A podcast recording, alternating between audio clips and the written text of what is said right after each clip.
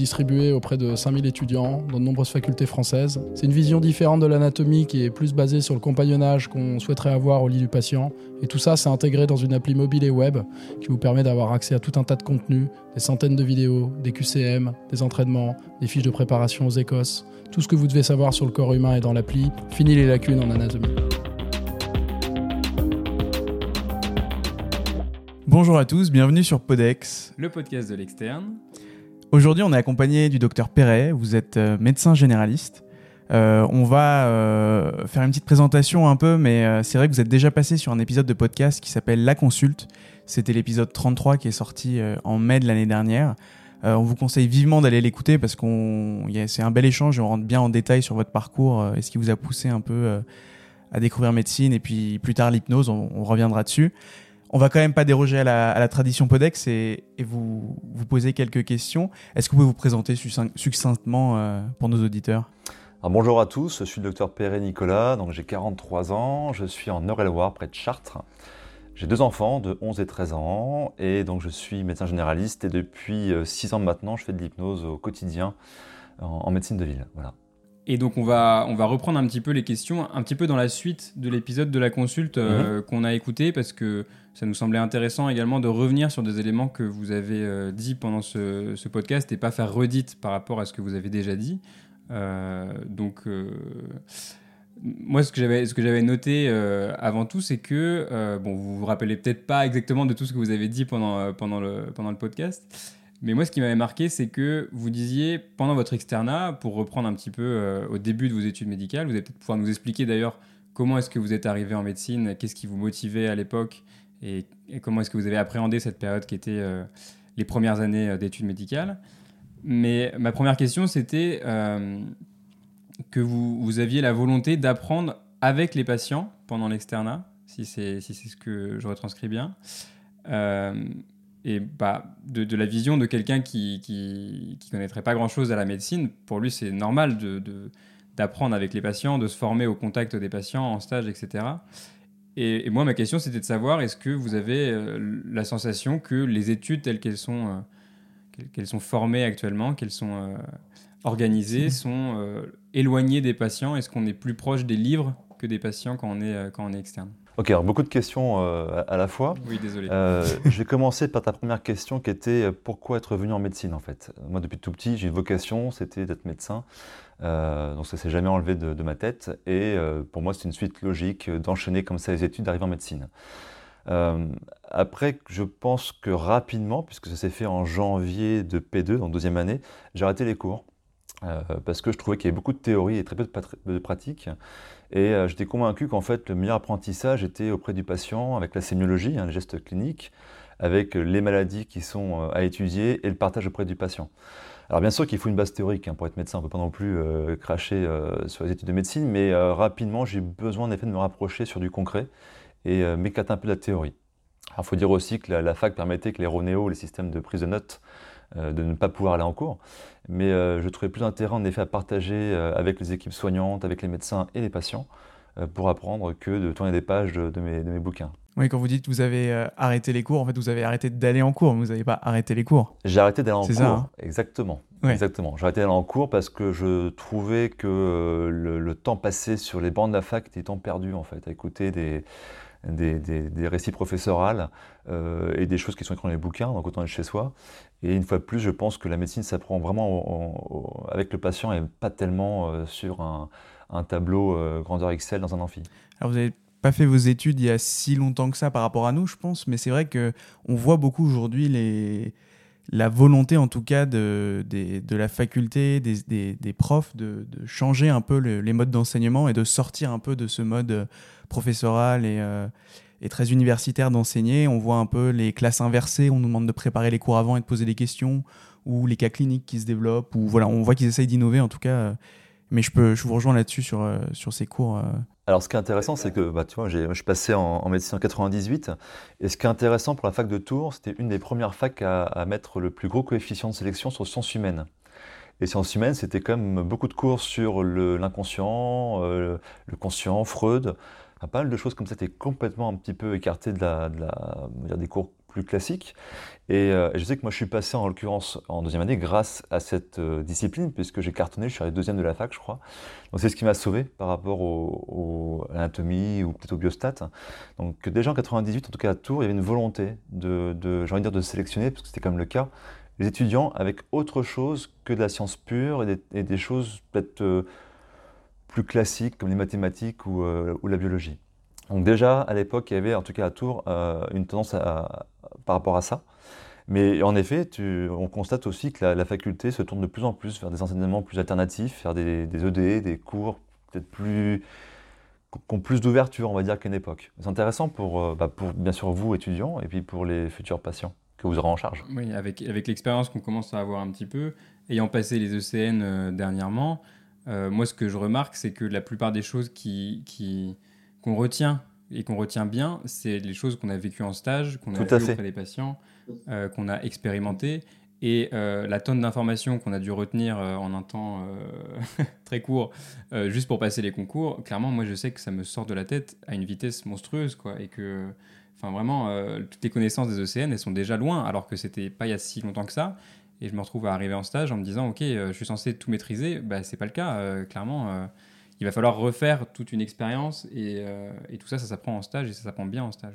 Vous savez, quand je vois les, stagiaires qui sont là au, cabinet, quand je vois leurs bouquins, ils sont beaucoup plus gros que les nôtres à l'époque en fait. Donc déjà, la masse théorique, elle est conséquente. Et euh, comme, comme tu dis, hein, c'est qu'on a plus de facilité à retenir sur du terrain des expériences de vie qu'on a, qui nous ont traversées entre guillemets dans les émotions, dans les sensations, dans le vécu, euh, que euh, des, des, pages, des, des, livres qui s'enchaînent, où là, forcément que le cerveau fait du tri hein, sélectif pour pas tout retenir. Mais quand on a un patient, comme je dis, un patient souvenir, tu vois, qui te marque dans ta carrière, bah, c'est pour la vie en général. Donc, quand tu as vu une fois une sclérodermie, quand tu as palpé un gros foie, quand tu as euh, fait une ponction lombaire, quand tu as déjà fait une raideur méningée sur un patient, enfin, il y a plein de choses comme ça qui te gardent euh, euh, une sorte de, mémoire au, long cours. Alors que la théorie, comme pour toute théorie, elle s'efface au fil du temps, si elle n'est pas entretenue. Est-ce que vous pouvez nous dire justement un peu ce qui vous a poussé vers la médecine générale, à choisir la médecine générale? Bah, C'est ce qu'on dit tout à l'heure, c'est que rapidement, moi, je me suis un peu écarté de, la fac au niveau des cours, mais aussi au sein de l'hôpital, je trouvais qu'il y avait un système un petit peu, tu sais, euh, euh, pyramidal, un peu hiérarchisé, très hospitalo-centré. On ne parlait pas du tout de la médecine de ville, on parlait que des services, que des professeurs des services, et on n'évoquait pas du tout la vie du patient en dehors des murs de l'hôpital, et on n'évoquait pas du tout la prise en charge de son médecin traitant en dehors de l'hôpital on arrive un petit peu en, bout de chaîne, quoi, avec un diagnostic qui est posé, avec voilà. Donc ça me paraissait un petit peu, euh, c'était pas là où je voulais me placer en tant que médecin. Je préfère être au début d'une prise en charge, réfléchir, accompagner et après orienter vers l'hôpital que être à l'hôpital et d'arriver un petit peu en bout de course. Donc c'est ce qui m'a un petit peu déjà titillé euh, durant les études. Et puis j'avais cette sensation que je voulais quand même faire un peu de tout, de la médecine générale et en général, on va dire. Euh, et côtoyer les plus petits comme les plus grands, et puis euh, être aussi un peu, un peu libre, un peu autonome, quoi. Ce qu'autorise la médecine générale, il n'y a pas un système de, chefferie, il n'y a pas de, hiérarchie, on reste encore pour l'instant euh, maître de notre temps et de notre activité, et je trouve que c'est une, vraie chance. Et cette diversité de, prise en charge, d'approche, me paraît vraiment hyper intéressante.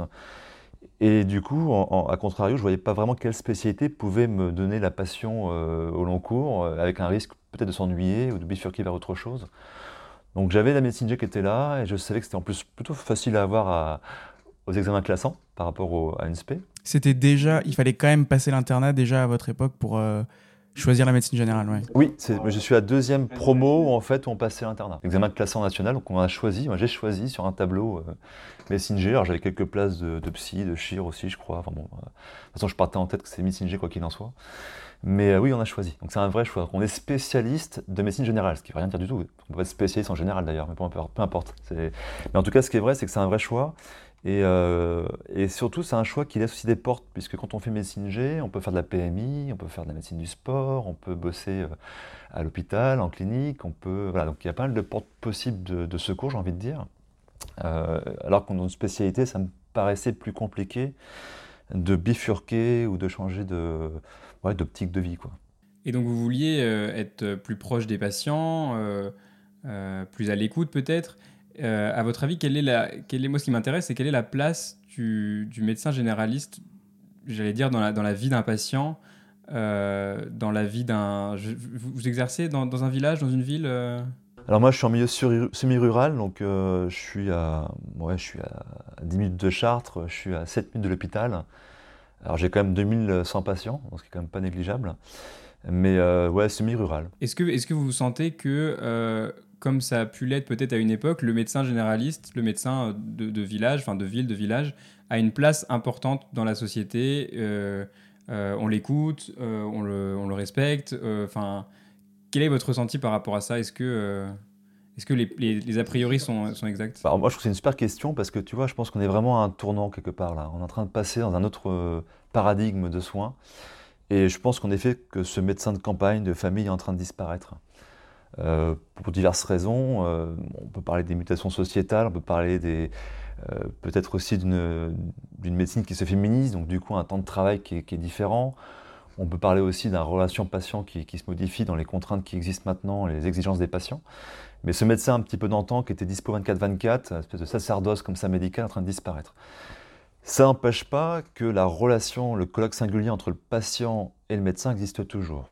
Donc il se redéfinit par rapport à l'époque où on est. Mais lorsque la relation est installée, lorsque la confiance est là, lorsque tu suis toute la famille, euh, lorsque tu es accompagné euh, à la fois dans, les lumières comme dans les obscurités le patient, le lien est là et je pense que tu es, que le médecin est encore écouté et qu'il a encore un rôle à jouer euh, au sein des familles et puis dans l'accompagnement des, patients. On est encore, encore pour l'instant au centre du soin, ne serait-ce que pour organiser les soins. Puisqu'aujourd'hui, on sait qu'il faut déjà avoir un médecin traitant pour être adressé à un généraliste. Et puis aujourd'hui, on a aussi un rôle qui est quand même de plus en plus grandissant qu'est celui de psychologue, parce que je pense que les gens ont besoin d'avoir une écoute, une écoute qui a disparu des, bancs d'église, parce que maintenant on a pu le dans le médecin. Euh, et puis les gens, tu sais, je pense qu'ils sont de plus en plus... Euh, ils sont hyper connectés en fait au, monde virtuel avec tous les réseaux sociaux qui existent, mais euh, ils sont de plus en plus seuls en fait au quotidien. Et cette solitude, elle résonne ici en, consultation et je pense qu'on a de plus en plus un rôle d'écoute et d'accompagnement psychologique, ce qui n'était pas le cas, je pense, il y a quelques temps. Donc ça, c'est aussi une mutation qui fait que le médecin est en train de changer un petit peu de, de façon de faire, mais euh, en tout cas pour ce qui est de l'écoute du médecin, on a encore, je pense, j'espère en tout cas, euh, un rôle dans la société. Mais ce rôle est quelque peu dévalorisé parce que quand, tu, quand on voit les cotations récentes là, de, de, revalorisation de l'acte de médecine générale, plus 1,50€, est-ce que cela est très sérieux? Bon. Je viens de voir que ça allait peut-être passer à 30 euros euh, aujourd'hui. Là. Oui, bah, et même 30 euros, est-ce très sérieux? Et du coup, justement, pour rester un petit peu sur le sujet et pour dévoiler un petit peu ce qui se les revendications, ce qui se passe un petit peu euh, de l'autre côté, parce que là, ce que vous avez expliqué, c'est euh, vos motivations, et voilà. Euh, on entend quand même beaucoup parler du, mal-être des, des, des, médecins généralistes, que ça devient un métier qui est compliqué, et c'est un, un, petit peu difficile de s'en sortir dans, dans, les différents discours qu'on a. Il y en a qui disent que c'est un super métier qui laisse beaucoup de possibilités, comme vous l'avez décrit. Euh, Beaucoup d'autonomie, mais après on entend aussi parler des objectifs de santé publique, de, de contraintes. Euh. Et j'ai l'impression qu'il y a beaucoup de discours qui, qui, divergent un petit peu, et il y a aussi une partie peut-être des médecins qui s'y retrouvent plus forcément, qui ont beaucoup de contraintes euh, qui leur sont imposées, et qui, même d'un point de vue financier, s'y retrouvent pas parce qu'ils ont beaucoup de charges, etc. Quelle est votre, votre vision du problème? Ah bah Moi, mon, point de vue est très clair là-dessus. Je pense qu'en France, on dit toujours ce qui ne va pas et on ne dit pas ce qui va bien. C'est très français d'ailleurs. Hein. Donc, euh, moi, quand j'ai des étudiants en médecine qui viennent, externes ou internes, je, ne peux que vanter la profession. Quoi. Je veux dire, c'est un plaisir au quotidien. Euh, il, faut, il faut créer le cadre de vie et de travail qui permet une sorte de sécurité, de sérénité. Sinon, en effet, le métier peut être compliqué. Après, euh, il y avait la question de, des charges, euh, des contraintes. Mais dans tous les métiers, il y a des contraintes. Je veux dire, et de plus en plus d'ailleurs. Quel est le métier où on est super serein lors d'aujourd'hui? Il n'y en a pas. Donc euh, il faut accepter les contraintes. Et puis ces contraintes, elles ont parfois un sens. Je pense que les ROSP, ça a un sens pour que les médecins fassent quand même de la bonne médecine sur certains critères. Donc quelque part, c'est pas incohérent. Les ROSP, vous pouvez juste définir rapidement les ROSP, c'est les objectifs de santé publique qui sont imposés par, par l'État, la sécurité sociale. Et lorsqu'on remplit ces ROSP, on a une sorte de prime de, de bon, bon travail, de bon élève. Donc on a, c'est assez conséquent d'ailleurs au niveau tarif. Et, euh, mais quelque part, ça reste cohérent, c'est prescrire des génériques, c'est pas prescrire trop d'antibiotiques, enfin, des choses qui restent très cohérentes dans tout ça. Mais c'est vrai que j'ai l'impression qu'il y a un formatage, et ça c'est pas nouveau, parce que déjà à l'époque on, formatait en disant que la médecine générale c'était compliqué, euh, le libéral, mais quelque part tout le cursus universitaire dans lequel on, on baigne quand on est étudiant n'est pas fait pour la médecine générale. On passe très peu en médecine de ville, on est habitué aux équipes, on est habitué à ce système donc hiérarchique hospitalo-universitaire. On a euh, l'impression que la médecine euh, euh, dépend de technicité, de machines, d'infirmières, d'être soignante. bon. Et comme médecine de on est un petit peu tout seul. Et puis on est confronté aussi à une comptabilité, on est confronté à, à des choses pour lesquelles on n'est pas habitué. Mais s'il y avait peut-être plus de cours de médecine générale à la faculté, s'il y avait plus de professeurs de médecine générale dans les facultés, et puis s'il y avait des médecins comme moi, qui encore aujourd'hui euh, euh, vante le métier, je pense que votre vision étudiant serait beaucoup plus facilitée pour la suite, en fait. Et en fait, toute une question de, point de vue, hein, c'est comme tout, hein, c'est le verre à moitié plein, moitié vide. En tout cas, pour moi, le verre est bien plus que plein. Il n'est pas vide du tout. Ben merci de nous rassurer euh, sur ce sujet. c'est important. Et, tu sais, je pense que s'il y avait moins de stages à l'hôpital et plus en ville, il y aurait peut-être plus de gens qui se tourneraient vers la médecine générale aussi. Parce que lorsqu'on est euh, étudiant, on veut des, repères, on veut des modèles aussi de, pratique. Et un peu comme la théorie, on, rentre ça quelque part en tête, et puis bah, le jour d'un choix, bah, on fait référence à ce qu'on connaît. Et qu'est-ce qu'on connaît le plus que les hôpitaux, les professeurs, les médecines d'organes? Bah, C'est ça, c'est ce qu'on a vu durant toutes les études. Et si on a plus de contact avec la ville, plus de contact avec le sujet euh, en face à face dans un cabinet médical, si on a plus de liens avec euh, la médecine de ville et tout ce qui va autour, je pense que les choix seraient plus faciles pour vous en tout cas. Peut-être que c'est un lien justement avec la, prochaine question. C'est un, sujet très vaste, donc on n'aura peut-être pas le temps de développer absolument tout, mais finalement, euh, comment est-ce qu'on résout le problème des déserts médicaux en médecine générale et plus largement en médecine, l'accès aux soins sur le territoire? On a vu, il existe beaucoup d'incitations, que ce soit pendant les études avec le CESP, que ce soit avec les primes d'installation, les euh, défiscalisations, etc. Euh, ça marche pas en fait, ça marche pas comme on le voudrait en tout cas. Qu'est-ce que, quel est votre point de vue là-dessus? Alors ça marche pas, oui et non, parce que moi j'ai des exemples en, local de copains qui sont installés dans des régions ou des endroits qu'ils n'auraient pas forcément pris de cœur s'il n'y avait pas une incitation financière. Donc si, sur le terrain ça marche. L'argent est quand même l'air de la guerre pour tout le monde. Si on travaille, c'est quand même pour gagner de l'argent avant tout, même si on est empathique, médecin, tout ce que vous voulez. Mais il y a quand même l'argent qui guide les pas. Et euh, peut-être pas partout, peut-être pas pour tout le monde, mais certaines personnes s'installent parce qu'ils ont une prime d'installation ou parce qu'ils ont une exonération d'impôts euh, qui motive quand même de s'installer. Donc ça peut marcher. Ce qui est sûr, c'est que les mesures coercitives ne marchent pas. Ça, on le sait, ça ne marche pas. Euh, forcer, imposer ne marche pas. Après, euh, je vais revenir un petit peu sur le discours qui est fait dans les facultés, mais également aussi dans la vie de tous les jours. C'est-à-dire que peut-être qu'il faudrait un peu plus prôner euh, la médecine générale, le médecin généraliste, l'installation en ville. moi, il y a un film qui est marqué avec c'était François Cluzet, c'est médecin de campagne, où on voit la vie d'un médecin généraliste, et franchement, ça donne pas envie, quoi. Le mec, il est en botte, il a bossé avec son scénic en campagne, il, évite les poules pour aller faire les visites, il a des cernes sous les yeux, il divorce. Euh, enfin, je veux dire, c'est horrible, quoi. Donc, les discours euh, doivent changer. On doit donner un peu plus d'envie de, ouais, de, montrer que c'est une vraie passion, ce métier.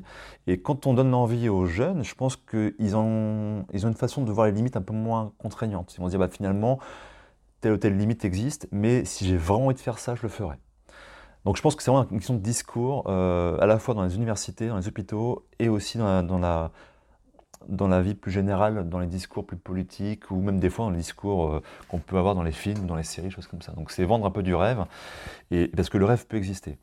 Alors après, euh, moi je ne suis pas politicien, et je pense que malheureusement on est en train de subir de pleine tête des conséquences politiques qui existent déjà depuis très longtemps, qu'on sait déjà et que les politiques, eux, ils raisonnent à court terme, ils raisonnent que pour eux, ils ne pensent pas forcément à la suite. Et on est en plein, plein, plein dans le creux de la vague.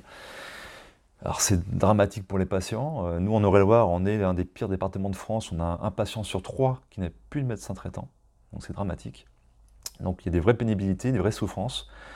Et bien sûr que c'est les patients qui souffrent avant nous, mais les médecins souffrent aussi. Euh, souffrent aussi de, de, surcharge de travail. Donc il faut trouver des solutions. Je ne les connais pas toutes, mais il y en a forcément. Euh, et, c'est là où peut-être aussi qu'il faudrait peut-être plus réunir des gens de terrain, euh, des gens qui ont les pieds sur, sur terre et pas hors sol comme ceux qui nous gouvernent. Et moi, je sais que j'ai un ami qui, qui a 37 ans, qui est le plus jeune président des médecins en Eure-et-Loire, qui avait plein d'idées, qui avait rédigé un manifeste et qui avait plein, de super choses à, à proposer aux instances politiques. Et puis il y avait des, réseaux comme ça sur Paris avec des gens très, très bien placés. Et puis on l'a fait comprendre que ce n'était pas son rôle quoi, de réfléchir à ça. On a balayé d'un revers de main des, propositions, des, choses qui pourraient être vraiment intéressantes. Donc voilà, il y a vraiment un problème de discours, il y a un problème de société, il y a un problème de politique. Donc le problème est global, quoi. C'est comme quand il y a un cancer, on ne va pas s'occuper forcément euh, que du cancer, il faut s'occuper de ce qui est autour. Mais en effet, je pense que l'approche est compliquée, mais il va falloir trouver des solutions en tout cas. Si on veut sauver le système de soins, en tout cas de ville, il va falloir trouver des solutions. Et je pense qu'en tout cas, à mon échelle, moi, là où je suis, c'est avant tout pour ceux qui passent à mes côtés en tant que format d'étudiants comme vous, euh, c'est de pouvoir euh, avoir l'envie, avoir l'envie de faire. Et lorsqu'on a l'envie de faire, on, a envie de dépasser les contraintes qui existent parfois et les peurs aussi qui sont parfois celles qu'on n'a pas choisies, qu'on nous a imposées. Euh, mais en tout cas, il voilà, faut faire comme ça, je pense. Et bien justement, notre question suivante était sur comment est-ce que vous, vous voyez l'avenir de la profession et quelle, quelle direction est-ce que vous auriez peut-être envie qu'elle prenne euh, dans euh, ce contexte de changements sociétaux, etc. Puis vous parliez aussi un peu de, d'accompagnement psychologique des patients que vous faisiez de plus en plus. Alors l'avenir la, la, de la médecine, c'est une question qui, euh, qui est vraiment importante là aujourd'hui, où l'IA est en train de se développer à, grande vitesse. Donc déjà, comment l'IA va substituer le médecin C'est déjà un petit peu le cas. On sait que sur les dépistages dermatologiques, par exemple, ça fait mieux que le dermatologue. Qu'en radiologie, on a aussi des meilleurs résultats pour certaines choses qu'un radiologue. Donc, quelle est la suite euh, Quels sont les, qui vont être les médecins qui vont être mis en, euh, sur la touche? Comment va, muter la profession face à l'intelligence artificielle? Donc ça, c'est une vraie question, euh, même pour tous les métiers d'ailleurs, hein, parce qu'il y a d'autres métiers qui vont être un peu sur la sellette. Mais comment on va pouvoir réagir, rebondir face à ça? Il y a également la téléconsultation qui est de plus en plus présente. Donc ça propose une approche du soin qui est complètement différente. Hein. quand vous allez à la gare euh, ou à Leclerc, quand il y a une télécabine qui vous propose de voir un médecin entre deux paniers euh, euh, gourmands ou entre deux trains, je trouve ça un petit peu, un peu déroutant. Donc comment, comment on va réussir à s'adapter à tout ça? Mais quelque part, c'est une, c'est une évolution. Faut, faut la prendre comme elle est, il faut la prendre en marche et pas forcément la, prendre à reculons.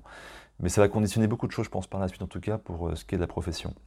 Alors après, moi, il y a un truc qui me qui m'interpelle aussi, c'est tout ce qui est génétique c'est comment la, génétique va pouvoir intervenir aussi euh, dans, le, dans le préventif, dans le dépistage. Euh, comment on va pouvoir euh, composer avec ces découvertes futures qui, qui, sont à mon avis conséquentes. donc il y a beaucoup de choses qui sont en suspens par rapport à tout ça. Et puis une médecine qui va de plus en plus technique parce que la, science évolue, la technique évolue. Et c'est là où je pense qu'en parallèle de ça, il va y avoir une autre médecine qui va s'installer. C'est une médecine plus, plus holistique, plus intégrative, qui aura besoin bien sûr d'être en lien avec la technique, avec les connaissances, avec le développement euh, de la médecine, mais il y aura, je pense, un besoin d'approche plus, plus profond, peut-être plus humain et, plus, euh, euh, plus global du patient. Donc c'est là où moi, je, je, je, pense qu'il y a un avenir pour la médecine intégrative, avec des conditions bien sûr très balisées avec des garde-fous, avec des garants de la science qui seront là pour éviter les charlatans, éviter les dérives sectaires ou le business des médecines alternatives. Mais je pense qu'il y a vraiment une médecine qui va évoluer vers l'hypertechnicité, euh, une IA qui va prendre de la place, mais en parallèle de ça, il y aura une offre de soins plus intégrative, plus holistique, qui va répondre à d'autres demandes. Et ça revient un petit peu à ce qu'on dit tout à l'heure, c'est qu'il y a comme des souffrances psychologiques.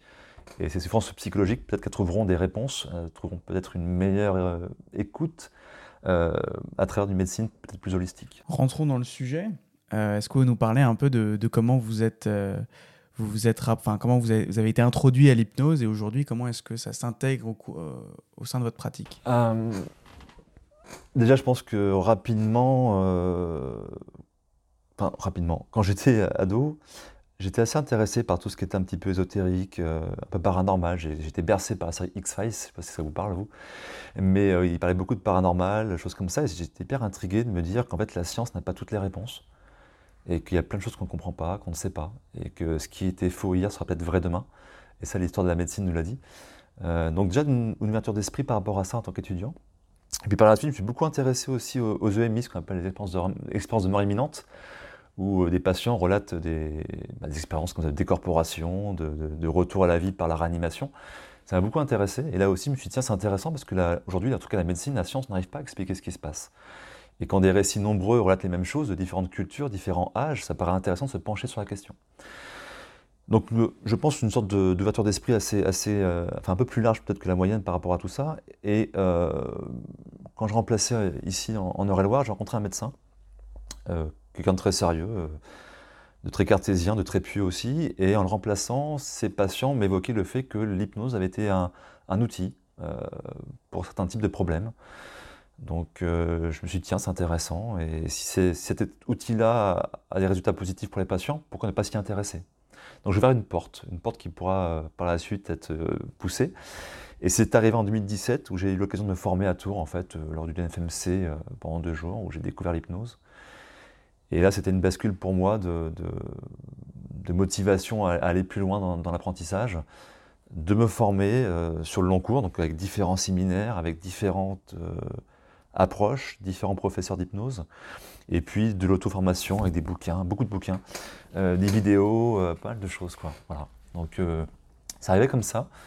et puis ça arrivait un moment de ma vie où j'étais bien installé au niveau de la pratique médicale, donc c'était l'occasion aussi d'avoir un outil qui se venait se greffer, se rajouter et diversifier un petit peu aussi le quotidien. Donc euh, c'était intéressant, c'était un bon timing.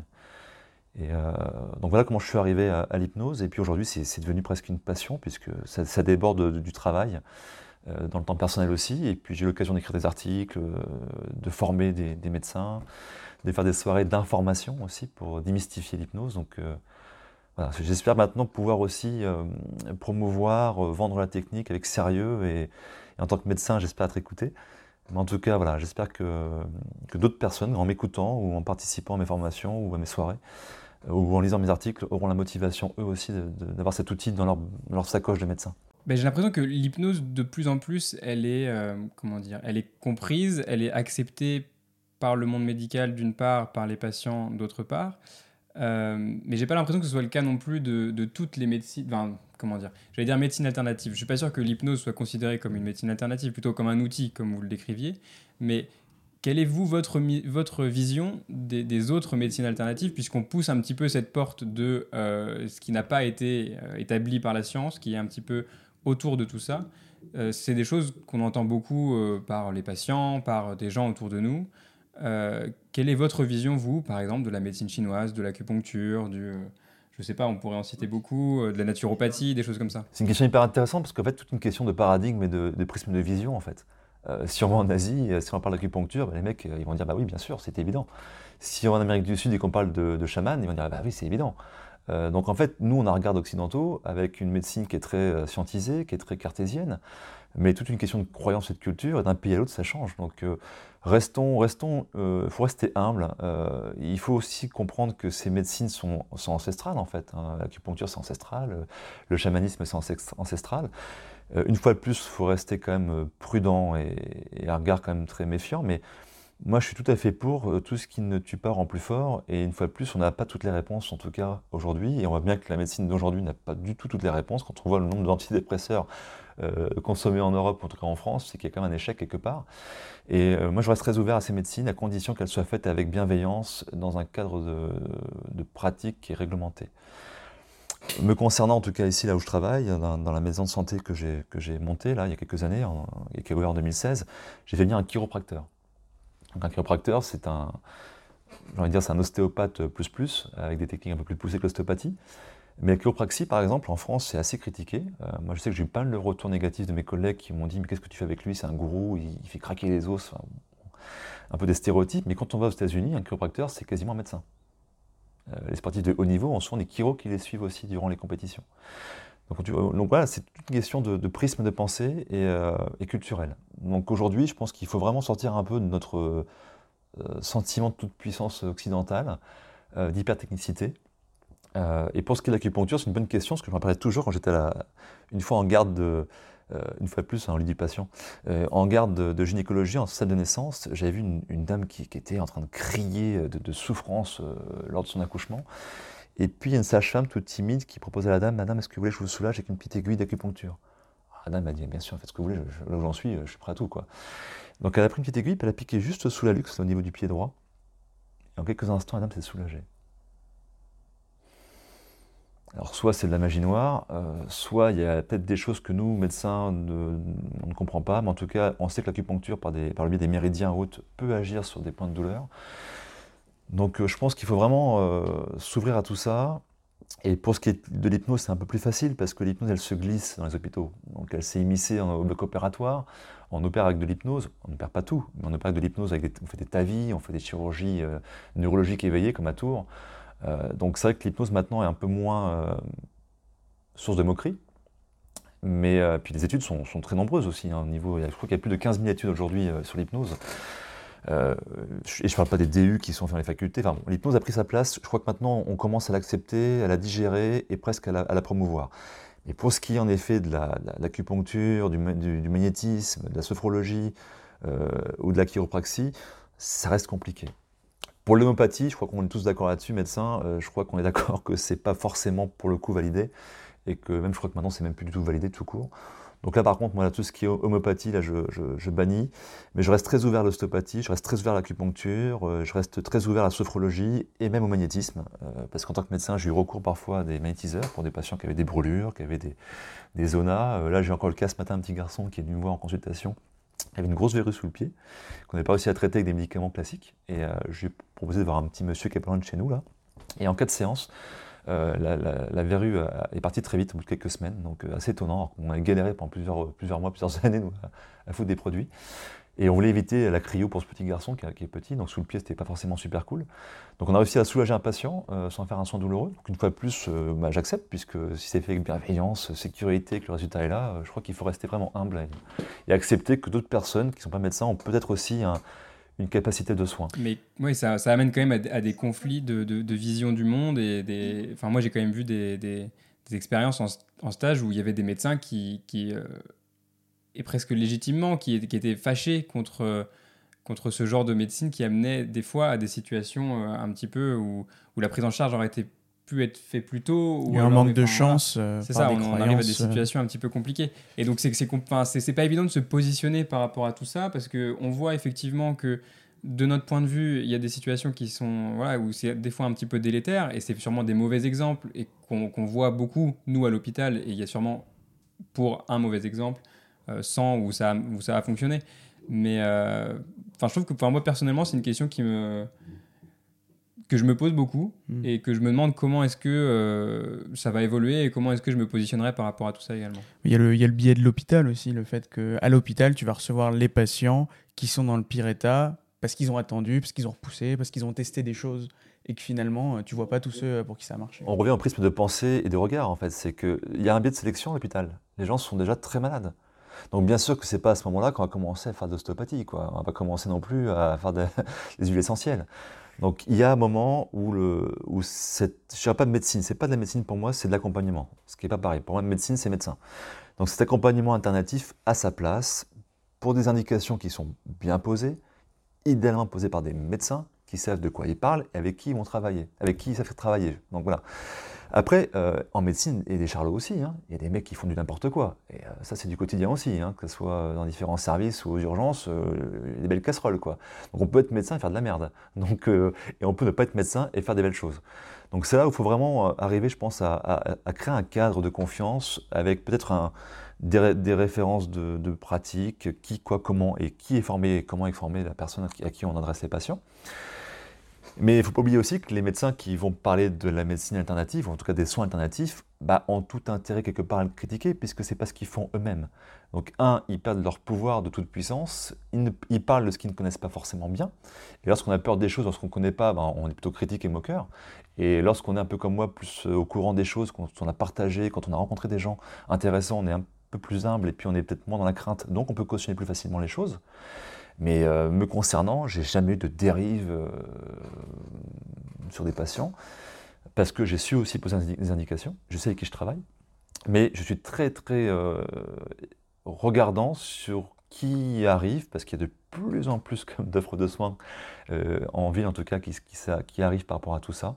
Il y a une vraie, trouve, une sorte de mode qui s'installe en fait aussi post-Covid où il y a beaucoup de gens qui se reconvertissent en sophro, coaching, hypnothérapie, réflexo, tout ce qu'on veut, Reiki. Il y, a eu, il y a eu une défiance aussi pendant le Covid du monde médical aussi, donc des gens qui sont peut-être tournés vers toutes ces médecines alternatives. Exactement, je pense qu'aujourd'hui on, est aussi dans une résultante qui est celle d'une médecine qui est peut-être épuiser un peu ses forces auprès du patient. Le patient devient craintif par rapport à la pharmacopée habituelle, par rapport au laboratoire. On a bien vu que les vaccins Covid, par exemple, au Mediator.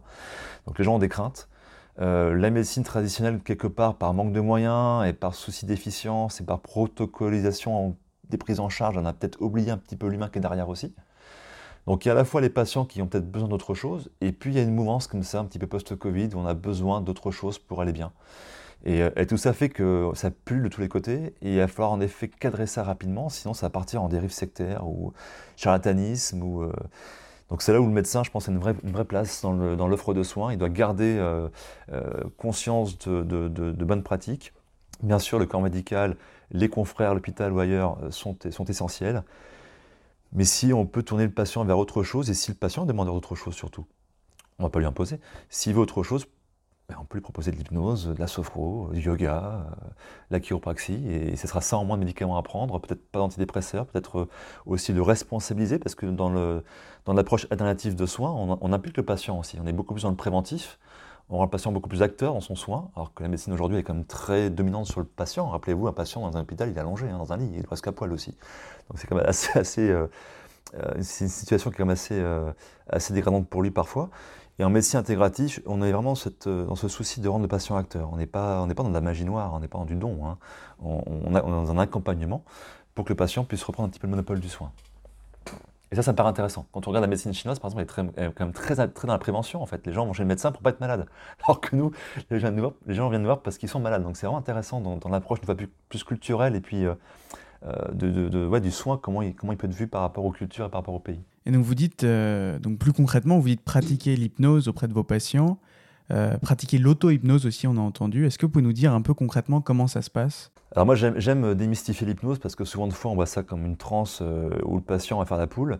Et, le problème c'est que c'est quand même malheureusement très comment dire stéréotypé par Mesmer qu'on voit tous à la télévision qui lui fait de l'hypnose de musical, de spectacle. Euh, où il endort les gens, où il est dans un état un petit peu euh, euh, presque rigolo parfois, ou presque malveillant, j'ai envie de dire parfois. Donc cette image de l'hypnose, il faut la, démystifier, parce que bien sûr que nous, médecins, on ne fait pas ça. Nous, médecins, on va accompagner le patient dans une démarche de soins qui est par rapport à un trouble du sommeil, à des angoisses, des phobies, des douleurs chroniques, des, des, comportements sclérosés qui tournent en rond, même avec de la psychothérapie parfois, et j'en arrive pas à avancer. Donc l'hypnose est là pour accompagner les gens. Et l'hypnose est une technique qui se base sur un état de naturel, qui est juste euh, une, conscience modifiée. Quand vous faites du sport, quand vous faites de la marche à pied, quand vous écoutez de la musique ou un concert, ou quand vous faites de la peinture, votre conscience est là, mais elle est modifiée. Vous êtes focus sur quelque chose. Et quand vous êtes focus sur quelque chose, ce qui est autour est un petit peu moins palpable, moins visible. Donc cet état de conscience un petit peu focus permet d'être dans un état de, travail ou d'ouverture d'esprit ou de perception qui autorise autre chose.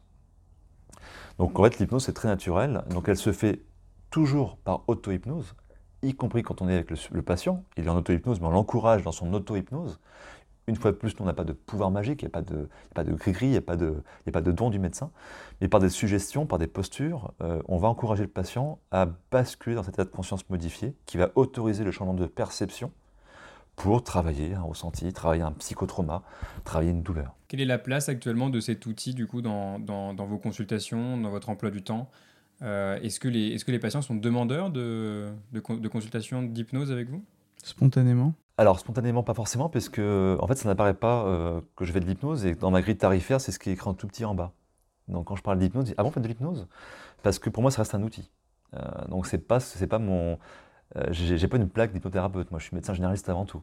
Par contre, en tant que médecin généraliste, j'ai plein d'outils de soins, euh, et j'ai cet outil-là qui est dans un tiroir, dans une sacoche, si besoin, je sors l'hypnose quand l'indication est posée. Donc c'est moi qui ai plutôt proposé aux patients, euh, dans tel ou tel cas, l'hypnose, parce que je pense qu'on a besoin d'hypnose pour passer un cap. Les médicaments n'ont pas de réponse, on tournera en psychothérapie, le patient va pas bien, et, et l'hypnose est là pour, comme un outil ce qui est vrai, c'est que forcément, de bouche à oreille, les gens viennent de plus en plus vers moi par rapport à ça.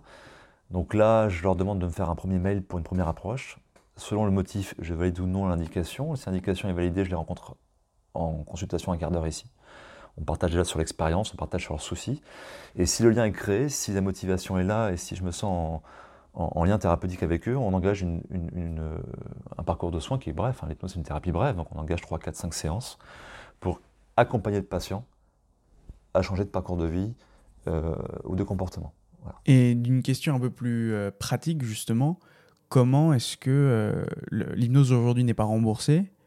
Est-ce que vous l'intégrez dans une consultation classique de médecine générale? Comment est-ce que, est-ce que vous facturez ça en fait? Bah, euh, Moi je suis médecin généraliste, donc euh, bien sûr que la base du soin est médicale. Donc en tant que médecin, je tarife la consultation euh, de base, donc 26,50 aujourd'hui.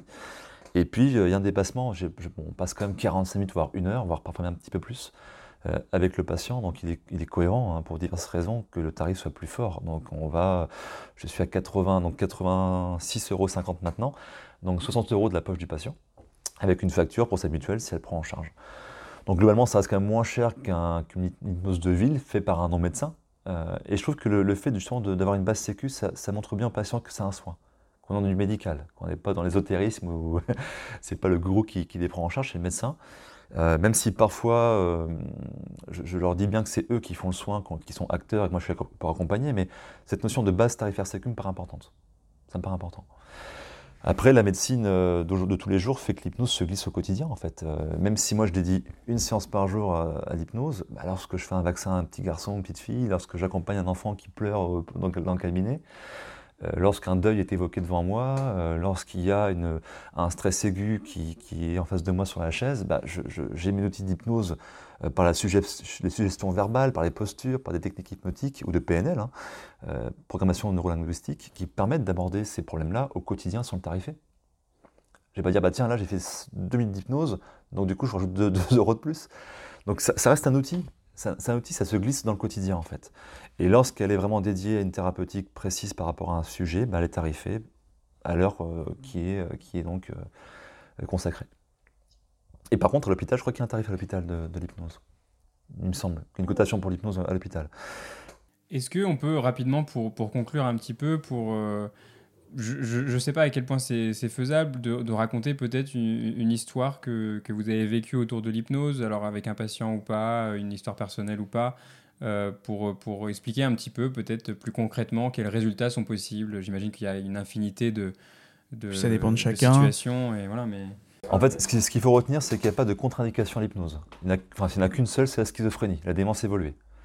Toutes les autres indications peuvent être posées à condition que le patient et le médecin soient en phase dans une alliance thérapeutique et que le patient veut aller mieux. Parce qu'une fois de plus, il n'y a pas de magie. Donc s'il ne veut pas aller mieux, euh, s'il attend euh, que le médecin fasse euh, des tours de, magie, ça ne marchera pas. Donc si l'indication est posée, si le patient est motivé, si l'alliance thérapeutique est, là et sereine, en fait, tout est hypnose. On peut faire des hypnoses pour tout, en fait.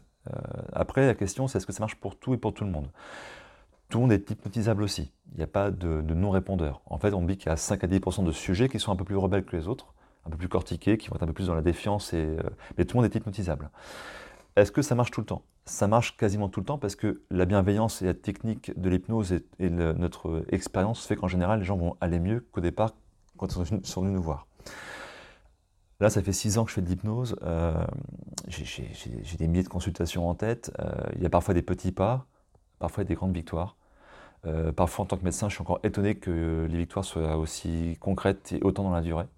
Euh, c'est là où parfois l'héritier de Descartes euh, que je suis fait que j'ai du mal à comprendre comment, ça peut être aussi efficace. là récemment, j'ai eu le cas d'une patiente qui était venue me voir par, adressée par un de mes amis confrères pour un sevrage en zopiclone. Donc la dame en fait a, a mangé tous les soirs du zopiclone pour dormir depuis des années et elle voulait se sevrer du médicament, ce qui n'était pas possible a priori avec euh, le son médecin traitant. Donc lui me l'adresse pour, pour, l'accompagner. Donc en hypnose, on n'a pas forcément cet optique-là premier, mais en tout cas on va travailler là-dessus en partie, mais on, travaille plus globalement sur les émotions, sur les angoisses, sur pas mal de choses. Et le travail global qu'on a fait ensemble sur trois séances lui a permis rapidement d'arrêter le traitement.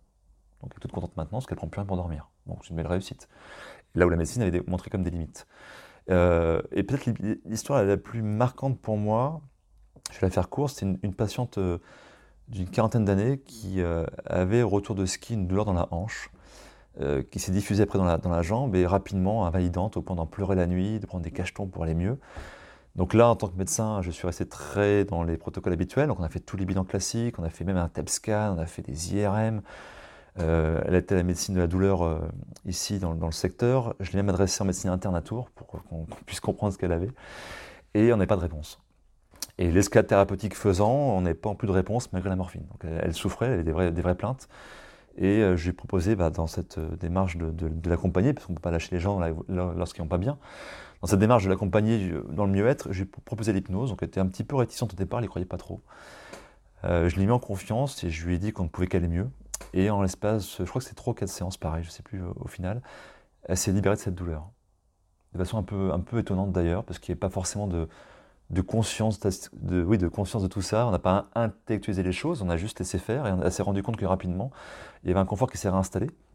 Et puis un jour, elle m'a écrit une petite lettre comme ça pour me dire euh, comment sa vie avait, changé grâce à l'hypnose.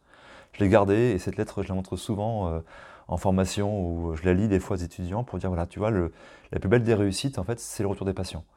Et, moi, en tant que médecin, je suis bluffé, bluffé parfois des, résultats de l'hypnose et dans le temps aussi. Parce que si une technique qui est aussi efficace rapidement dure quelques jours, finalement, c'est une perte de temps euh, pour tout le monde. Par contre, lorsqu'elle dure dans le temps, ça pose question en tout cas. Ça ouvre l'esprit à autre chose et, euh, ça donne envie d'aller plus loin, de continuer à se former et d'accueillir le plus possible de gens euh, pour les aider et, et, surtout leur montrer que bah non, la médecine a des limites mais que parfois on peut proposer autre chose que ce qu'on croyait euh, en tout cas efficace. Eh bien, merci beaucoup pour cette discussion, pour vos ouvertures, pour vos réponses, pour les réflexions que vous apportez à nos auditeurs. On a, on a l'habitude de demander à, nos invités en fin d'épisode des, recommandations euh, culturelles ou un livre. Ou... Donc on, vous laissera bien sûr le faire, mais en fait vous avez déjà donné un exemple qui était médecin de campagne où vous disiez justement que c'était. Euh, Alors c'est un mauvais exemple, hein. c'est un mauvais exemple parce que je pense qu'il va plutôt écarter les vocations. Euh, alors un livre de médecine, euh, j'en ai pas forcément en tête. Par contre, moi il y a un livre qui m'a quand même hein. vachement marqué, c'est le livre de Jean-Pierre Gou, qui s'appelle Siècle bleu, qui est en deux tomes.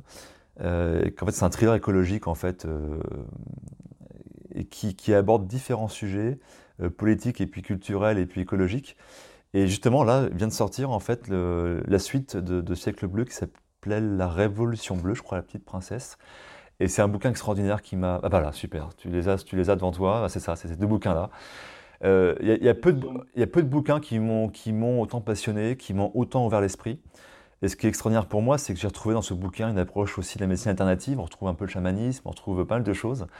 Et euh, ça pose beaucoup de questions aussi sur notre, sur notre siècle dans lequel on, traverse les épreuves et sur ce qui va arriver. Donc s'il y a un bouquin euh, que je pouvais recommander aujourd'hui, ce serait Siècle bleu, les deux tomes, et du coup, depuis peu de temps, euh, la suite qui s'appelle La Révolution bleue.